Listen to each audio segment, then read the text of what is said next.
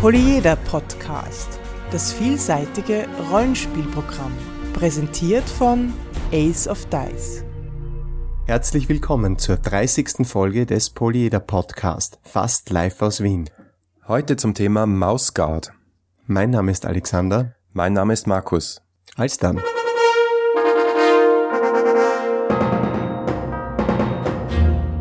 So wie es ausschaut, Alexander, darf ich dir einmal mehr gratulieren.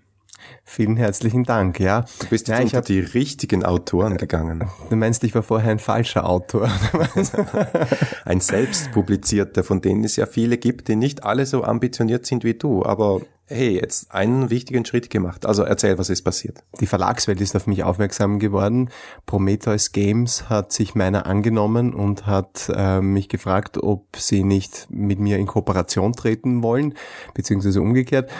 Und äh, Destiny Beginner bei Prometheus Games verlegen. Hm, und wie schaut diese Partnerschaft aus? Ja, im Prinzip ist es so, dass das Produkt existiert ja schon. Es ist also für für den Prometheus Verlag ja eigentlich eine ganz coole Sache. Sie, sie kaufen sozusagen das Recht ein, dieses Produkt, Destiny Beginner, das ja schon ein bisschen am Markt äh, bekannt ist, zu verlegen. Es gibt eine Beteiligung am Erlös. Vor allem der große, das große Goodie ist, dass, dass ich damit auch die Chance habe, in die Läden zu kommen. Was ja beim Eigenverlag nicht so ist. Wenn man selber seine Sachen verlegt, dann hat man sie zwar quasi irgendwie, äh, man hat eine ISBN, also eine Buchnummer und man, man ist halt theoretisch irgendwo gelistet, aber ob man wirklich eingekauft hat, äh, ob man wirklich eingekauft wird, das kann man natürlich nur erreichen, wenn man wirklich in die Läden hineinkommt. Und da ist natürlich so eine Kooperation mit einem richtigen Verlag wie Prometheus Games natürlich eine super Sache. Mhm. Und wann erscheint jetzt die Prometheus Edition von Destiny Beginner? Ja, also das, wann, wann genau weiß ich nicht. Das ist, glaube ich, schon im, im Druck oder, oder kurz davor. Also in den nächsten Tagen, glaube ich, wird es jetzt, wird es jetzt sozusagen erhältlich sein. Ich glaube, bestellbar ist es sogar schon.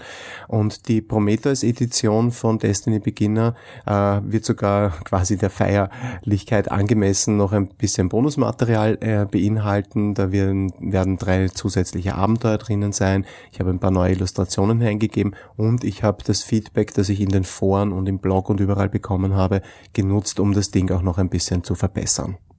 Okay, und wie geht's da jetzt weiter mit Prometheus und dir? Na, hoffentlich sehr umfangreich. Äh, wenn alle Leute dieses Ding Destiny Beginner kaufen, dann äh, könnte ich mir vorstellen, dass Prometheus Games auch vielleicht Interesse hat, dann meine anderen Destiny-Produkte, insbesondere Destiny Dungeon, vielleicht unter Vertrag zu nehmen. Wäre sehr fein, aber dazu muss es erst einmal kommen. Dieser Podcast ist Mitglied bei analogspieler.de, der Portalseite für alle Podcasts rund ums nicht elektronische Spielen.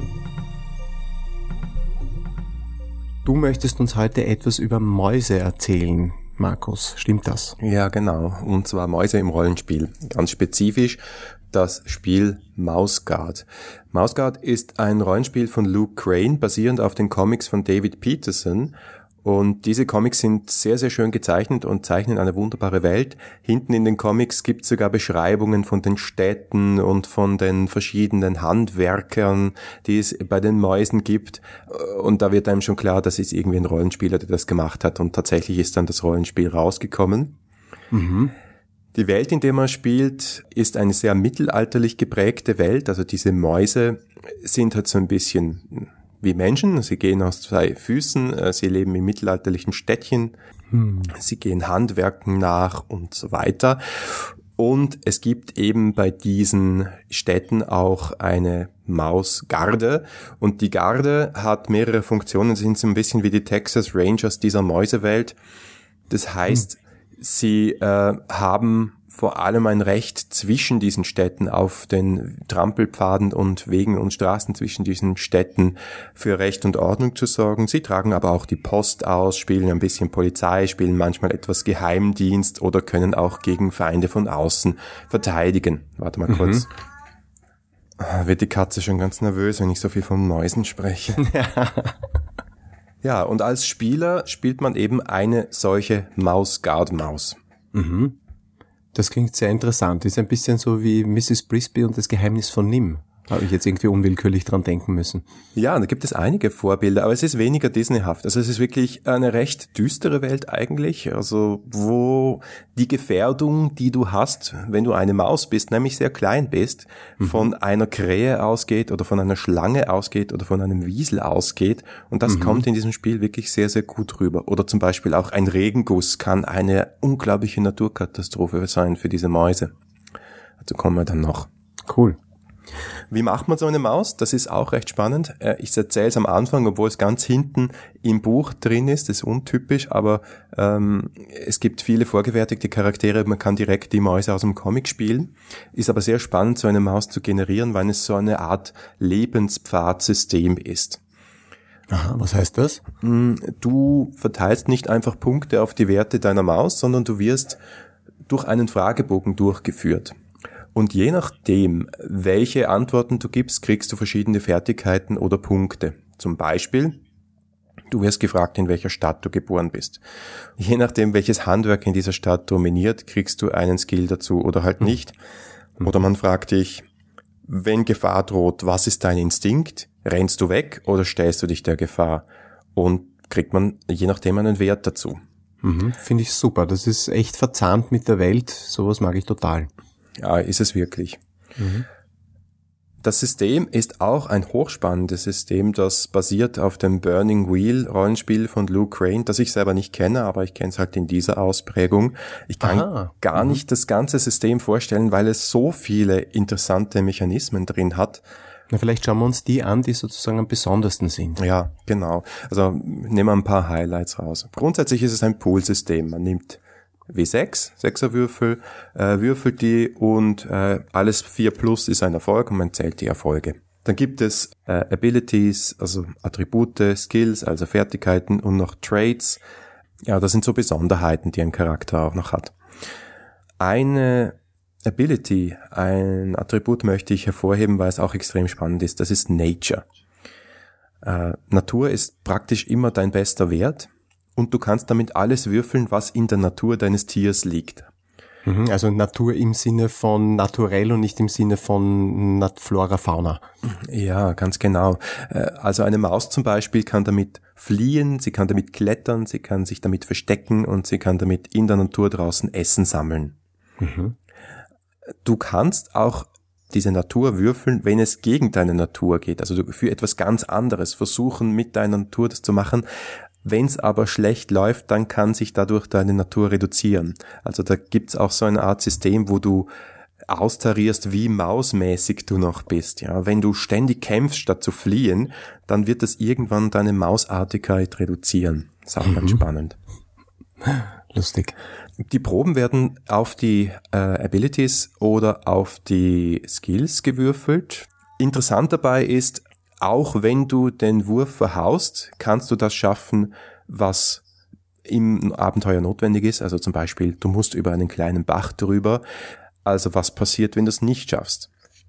In dem Fall gibt es auch hier eine Mechanik im Spiel, nämlich der Spielleiter kann zwei Dinge machen. Entweder er kann einen Twist einführen, das heißt, ihr kommt zwar rüber über den Fluss, aber plötzlich ändert sich das Wetter. Das heißt, da kommt dann die nächste Herausforderung gleich.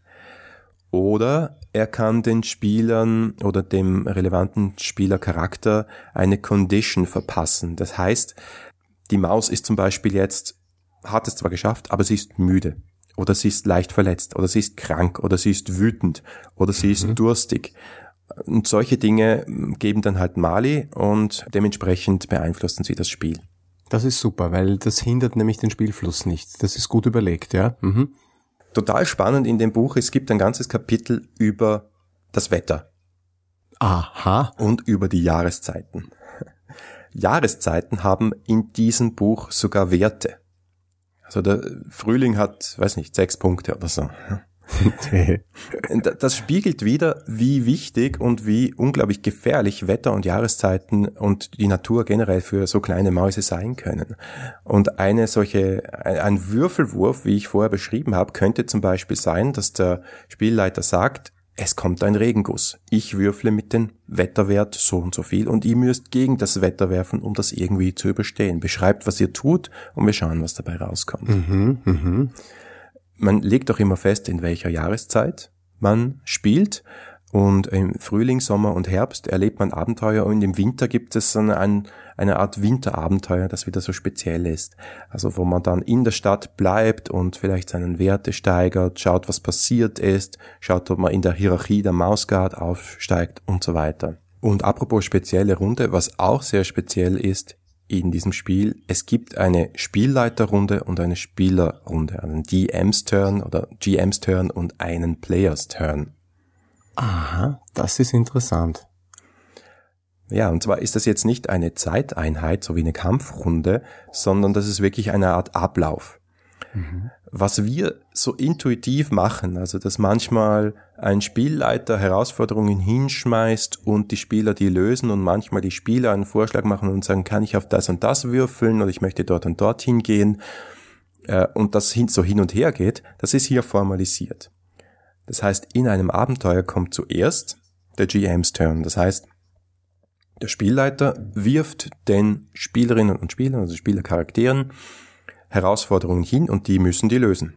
Mhm. Erst dann, wenn die gelöst sind und die zum Beispiel in der nächsten Stadt ankommen und ein bisschen zur Ruhe kommen, dann kommt der Players Turn. Dann dürfen alle Spieler, sind alle Spieler einmal dran und dürfen auf irgendetwas würfeln, zum Beispiel so eine Condition wie äh, hungrig abschütteln versuchen, einen Kontakt anzapfen, etwas einkaufen oder was auch immer. Und wenn sie gut gespielt haben im GM's Turn, da kann man sich nämlich dann so Haken erspielen, indem man nämlich mm, also negative Auswirkungen beziehungsweise Mali in Kauf nimmt, dann kann man diese Haken einlösen und weitere Aktionen setzen. Also es ist ganz formal. Zuerst ist der Spielleiter dran, dann sind die Spieler dran. Die sagen dann, was los ist und der Spielleiter muss reagieren. Ja, klingt sehr interessant. Hält man das auch durch? Du hast es ja gespielt. Das ist ja von, du hast ja Erfahrung damit. Ja, ähm, funktioniert es, das so? Es fällt schwer, den Spielern zu sagen, nein, jetzt ist gerade GMs Turn, das kannst du jetzt nicht machen, ja. Ich mhm. sage jetzt, wo es lang geht. Also das ist schon ein bisschen eben irgendwo abstrakter, das System.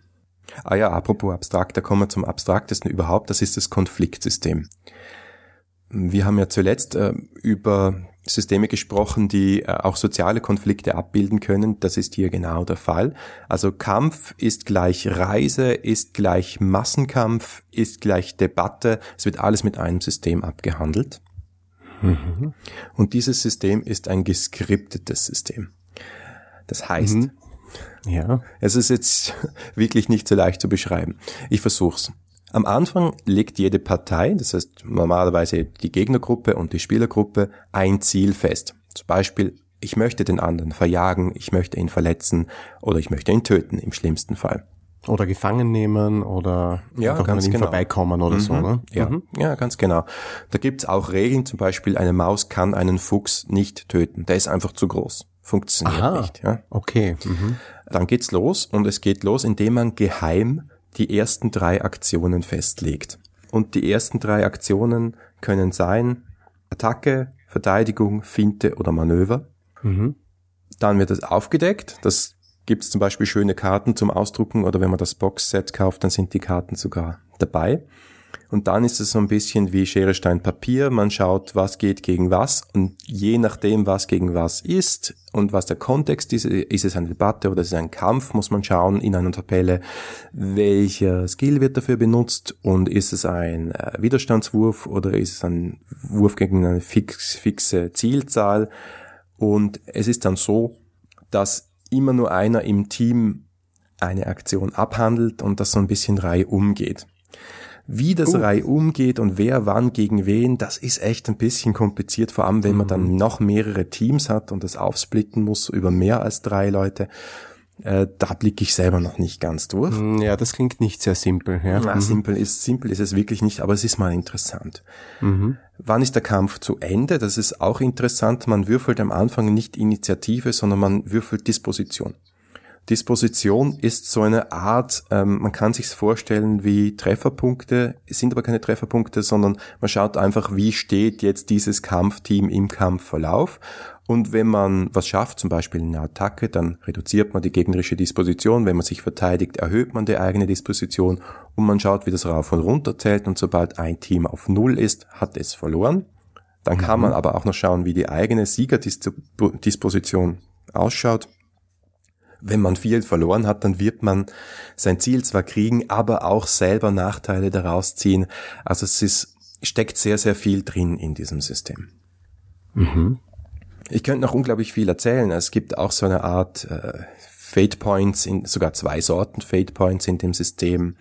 Äh, steigern ist auch ganz interessant. Man muss die eigenen Skills einige Male schaffen, aber auch einige Male verhauen, um einen Skill steigern zu können. Mhm. Klingt irgendwie logisch, ja. Es ist total logisch. Aus Fehlern lernt man, sagt ja, man ja, ja. Es ist total logisch. Mhm. Und also mein Fazit aus dem Ganzen ist, es ist ein sehr feines, sehr erzählerisches, sehr indie-mäßiges System. Es ist extrem gut geschrieben, gut erklärt. Was ich auch sagen möchte, es ist sehr serviceorientiert.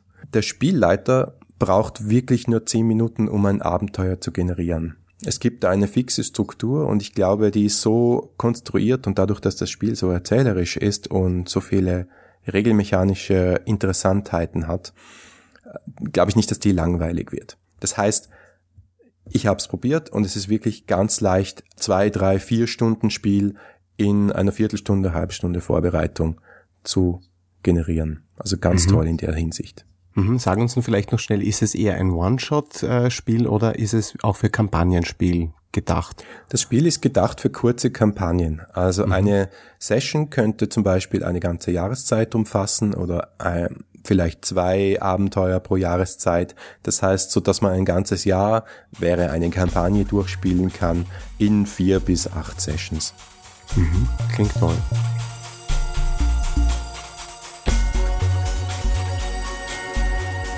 Das war die 30. Folge des Polyeder Podcast.